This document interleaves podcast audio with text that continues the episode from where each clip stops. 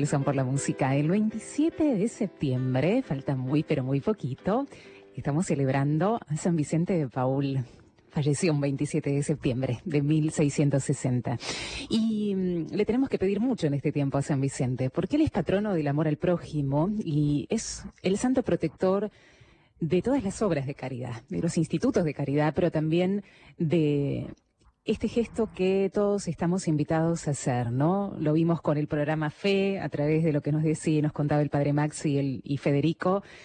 Lo vemos en la posibilidad de ayudar, que nos decía Paula, Paula García hace un ratito nada más. Así que mm, vamos a estar repasando un poquito la vida de San Vicente porque falta muy, muy poquitito para su fiesta. Con un amigo, hace mucho que no hablábamos, el padre Bovera, sacerdote vicentino. ¿Cómo andas, Hugo? ¿Qué decís? ¿Qué tal? ¿Cómo estás? ¿Cómo muy estás? bien, Tanto muy tiempo. Bien, acá andamos. Gracias a Dios. Bueno. Eh, bien, eh, ya preparándonos también para la fiesta, más allá de que estamos todos en una situación medio particular con, con Sí. todo este tema de pandemia, pero muy bien, muy contento. Bueno, bueno, ¿cómo le están llevando la familia vicentina? Contame un poquito eso desde el inicio de la pandemia y Bien, bueno, ¿cómo están los integrantes, no? eh, estamos con, con algunas, con algunas cosas, algunos, algunos proyectos y programas, eh, como todos, a la distancia. Así que, y en este caso yo concretamente estoy como medio perdido porque en este preciso momento estoy en la ciudad de Buenos Aires. Mm. Pero vine la semana pasada desde Montevideo, Uruguay, que es donde estaba destinado. Así que estamos ahí con, con- con- sí, con un montón de, de cosas tratando de acompañar la comunidad, sobre todo la vida de, de- de nuestra comunidad laical eh, a través de las redes sociales, que eso eh, me parece que es el, el punto clave de todo esto. Así es. ¿Qué nos querés contar, Padre Hugo, hoy de San Vicente? ¿Qué querés poner de relevancia, sobre todo la figura que nos dice en este tiempo de pandemia?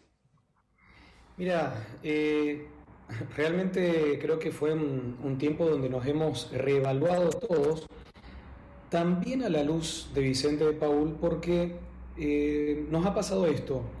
Cuando surgió todo este tema de la pandemia, nos preguntábamos qué hacer, qué no hacer, cómo responder, cómo no. Y cuando eh, empezás a recordar la historia, la vida de, de Vicente Paul, te das cuenta que también ha sido una persona que ha vivido situaciones problemáticas, ha vivido también parte de lo que, que era también una pandemia, que le decían la peste y demás. Y no solamente eso, sino con una situación de guerra en la Francia de ese momento. Entonces, veíamos que la vida de Vicente Paul no fue tan diferente a este contexto histórico que estamos padeciendo todos nosotros. Lo que sí nos llamaba la atención, y a mí me llamaba la atención de manera particular, era que eh, Vicente Paul no es que, que fue una persona que quedó eh, de manera pasiva frente a esto, como esperando que, que algo cambie, que pase la situación, sino que eh, fue un hombre que se metió de manera muy activa, que buscó nuevas respuestas a esas problemáticas sociales de, ese momento y donde empezó a, mo- a mover y a hacer una red en, en la sociedad de ese momento para que justamente los que peor la pasaban puedan estar contenidos y sostenidos desde otros ámbitos de la sociedad. Entonces, eh, al menos a mí me, sigue, me sigue interpelando esto, porque digo, bueno, esta pandemia, si bien nos ha afectado a todos, absolutamente todos, hay un grupo de la sociedad que la está, que la está pasando peor que cualquiera. Entonces pensaba, decía, bueno, a ver, ¿cómo tejer eh, nuevas redes, nuevas, nuevos, nuevas relaciones para que juntos podamos dar respuesta a esta problemática actual y a esta problemática donde realmente hay algunos que, eh, como decía recién, la están pasando muy, pero muy mal. Por eso me parece que Vicente Paul Mm, hoy, eh, hoy es realmente un santo, un santo actual. Ujú. ¿Qué- ¿En qué respuesta está pensando también la familia vicentina, no? Tomando como ejemplo a San Vicente, que ahora me contás qué fue lo que hizo. Vos decís, no se quedó pasivo ante las crisis, sino qué hizo, bueno, qué, qué fue lo que fomentó y qué respuesta hoy, trasladado a nuestro tiempo, eh, la familia vicentina acciona en relación al ejemplo de su santo patrono.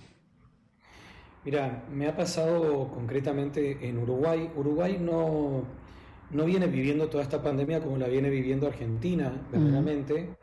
Eh, la está transitando, pero muchísimo, muchísimo mejor. De hecho, no, no, hay cuarentenas, no hay cosas.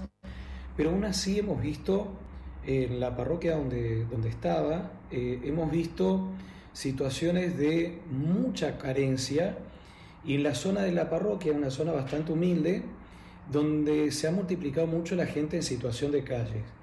Eso nos ha llevado eh, a empezar a interactuar con, varios ámbitos, con, por ejemplo, con el ámbito del gobierno, porque eh, el gobierno empezó a, ver ciertos eh, lugares para transformarlos en hogares transitorios para gente, para que puedan dormir, sobre todo porque era también, no solamente era el tema de pandemia, sino también era el tema de invierno. Este, así que empezamos a interactuar necesariamente con el Estado para poder empezar a ver, eh, generar ese lazo para decir, bueno, mira, tenemos esta situación, tenemos este hombre, tenemos, qué sé yo, no sé, eh, tuvimos que hacer internar a un hombre porque estaba con problemas, más allá de problemas de salud, de diabetes y demás, el hombre vivía en la calle, entonces, bueno, tuvimos que internarlo medio a la fuerza, eh, porque si no, el hombre lo íbamos a encontrar una mañana muerto en la vereda. Este, bueno, después empezar también a interactuar con ámbitos sociales, por ejemplo, tema de la caridad, con fundaciones, eh, para poder eh, empezar a ver cómo recibíamos alimentos, de tales así que hemos contactado con dos fundaciones, eh, una que nos daba alimentos ya preparados en bolsa, los cuales salíamos a repartir a los hogares, y otros donde nos donaban ciertas cosas que iban teniendo, y eso lo utilizábamos para la gente en situación de calle que no le podíamos dar un paquete de arroz porque obviamente no tenían dónde cocinar el arroz, pero sí le podíamos dar chocolate, fruta o, snack o cosas así que les ayudaba a pasar el día. Y después interactuar con otros ámbitos de la iglesia eh, para poder empezar a generar eh, ollas populares y viandas, que eso también eh, a través con el obispado y con la parroquia y más, nos hizo también empezar a interactuar para decir, bueno, a ver, nosotros ponemos, eh, preparamos la olla popular eh, uno o dos días a la semana, lo vienen a buscar, salimos a repartir juntos. Así que fue como, eh, verdaderamente como, a ver, empezar también a, a relacionarnos desde otro lugar, dejar de lado un montón de cosas que por ahí venían generando división o separación en una estructura social y empezar también a decir, eh, bueno, a ver, empecemos a mirar juntos eh, estas, estas necesidades y dejemos de pensar de que no, vamos, eh, yo tengo, yo la tengo clara, vamos a hacer esto, sino empecemos a dialogar y a decir, bueno, acá hay una problemática, bueno, somos todos responsables de esta problemática, por lo tanto, demos respuestas juntos a esta problemática.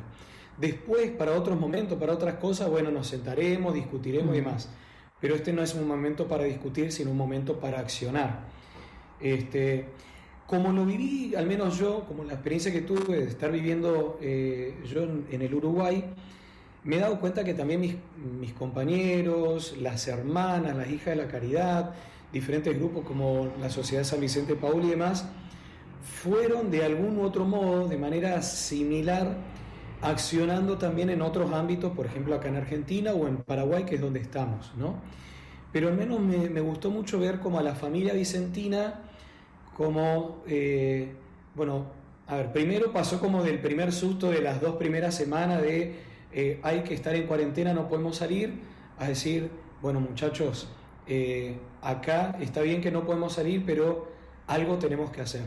Y entonces empezamos a ver como en distintos ámbitos, en distintos lugares, a la familia vicentina en acción de moverse, de buscar eh, lugares, eh, por ejemplo, junto con la Sociedad San Vicente Paula acá en Argentina, de buscar lugares para la gente en situación de calle, con la hija de la caridad en Constitución, de ver todo el tema de eh, las personas trans que obviamente viven de la prostitución, que es una problemática, pero a la vez que con la pandemia esa problemática era mucho mayor.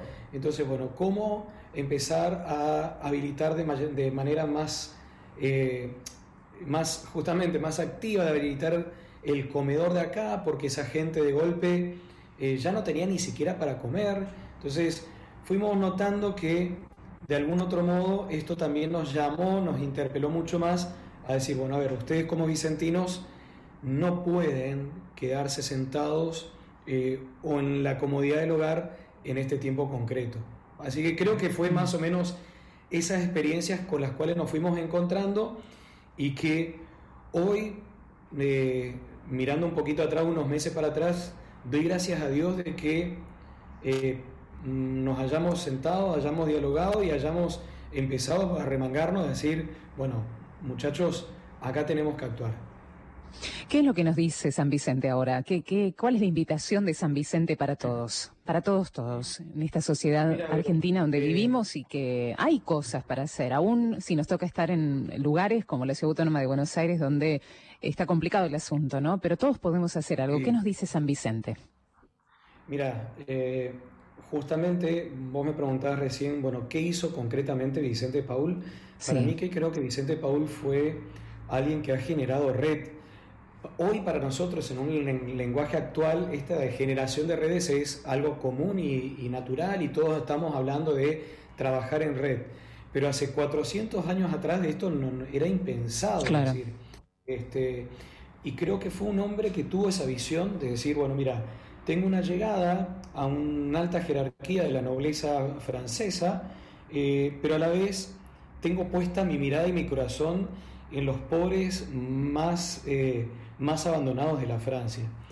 Y entonces fue un hombre que fue capaz de generar puentes, ¿no? lazos, puentes, para decir, bueno, a ver, ¿cómo hacer que aquellos que tenían y que podían dar una mano y podían ayudar en todas sus posibilidades lo puedan hacer?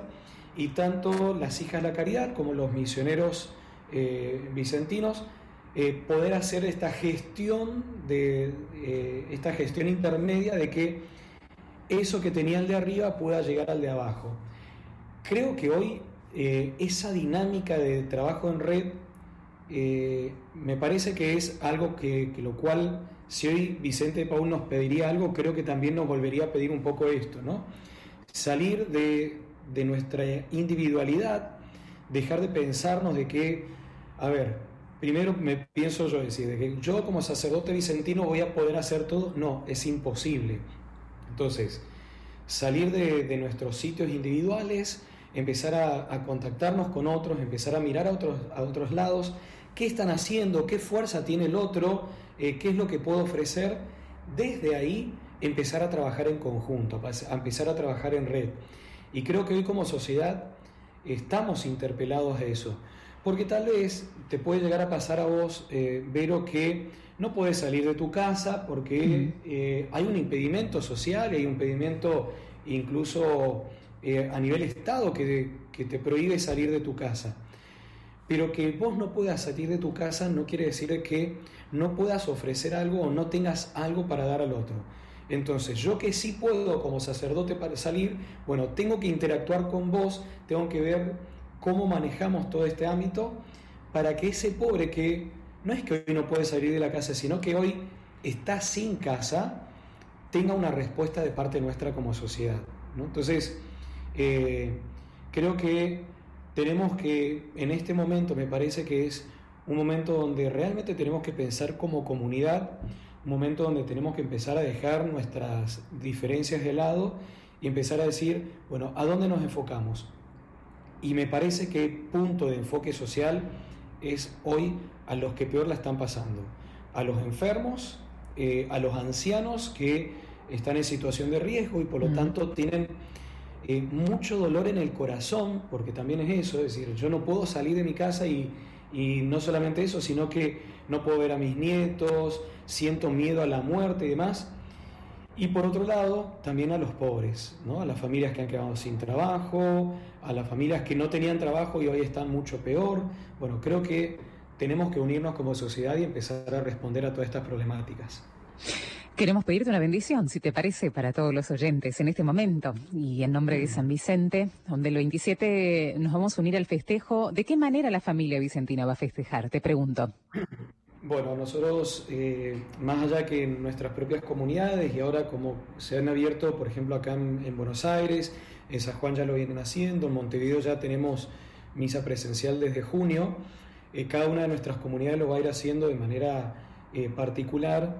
ya vamos a estar poniendo también en, la, en sobre todo en, en el Facebook de, de la congregación de aquí de la provincia, que es Misioneros Vicentinos APU, porque es Argentina, Paraguay, Uruguay. Entonces, Misionero Vicentino APU, vamos a hacer la transmisión. Se le ha pedido al seminario de Asunción, que justamente se llama Seminario San Vicente Paul, que puedan hacer la liturgia central ellos desde ahí y poder transmitirla a través de las redes sociales.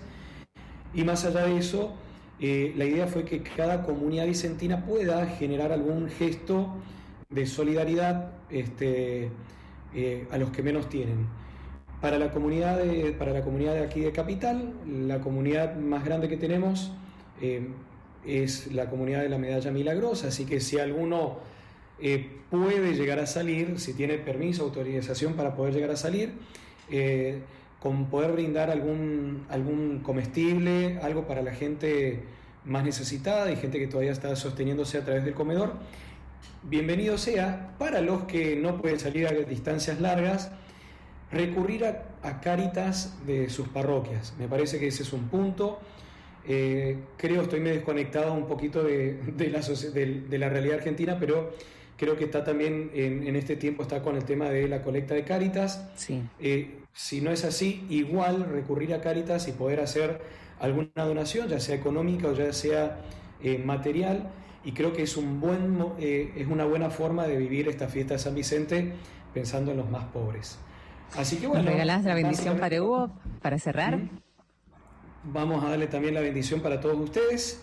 Que Dios los acompañe mucho, que, que este tiempo de pandemia nos haga estar más cerca a pesar de la distancia y que Dios realmente nos bendiga y nos acompañe mucho en el nombre del Padre, del Hijo y del Espíritu Santo. Amén. Amén. Nos unimos a estas celebraciones tan lindas para ustedes, para toda la familia vicentina. Y un abrazo enorme, enorme, Padre Hugo. Gracias, era un gusto poder hablar de vuelta con vos y un gusto poder estar de vuelta con toda la comunidad de la radio.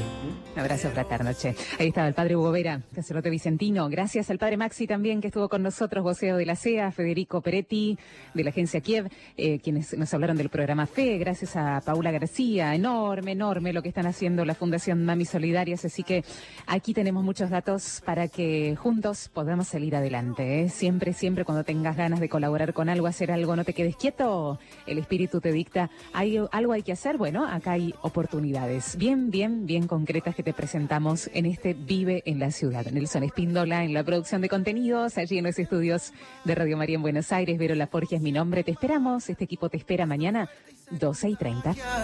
Yo quiero gritarle a la gente que te quiero y hay magia,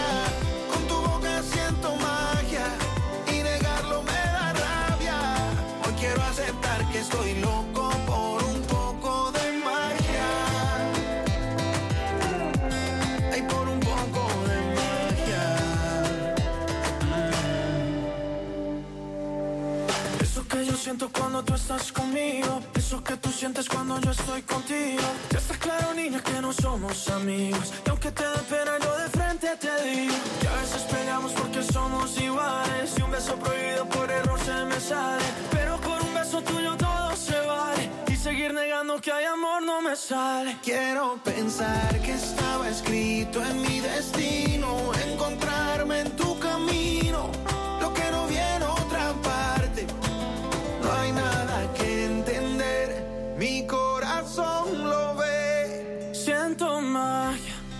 tus ojos siento magia, es tan fuerte y se contagia. Yo quiero gritarle a la gente que te quiero y hay magia. Con tu boca siento magia y negarlo me da rabia. Hoy quiero aceptar que estoy loco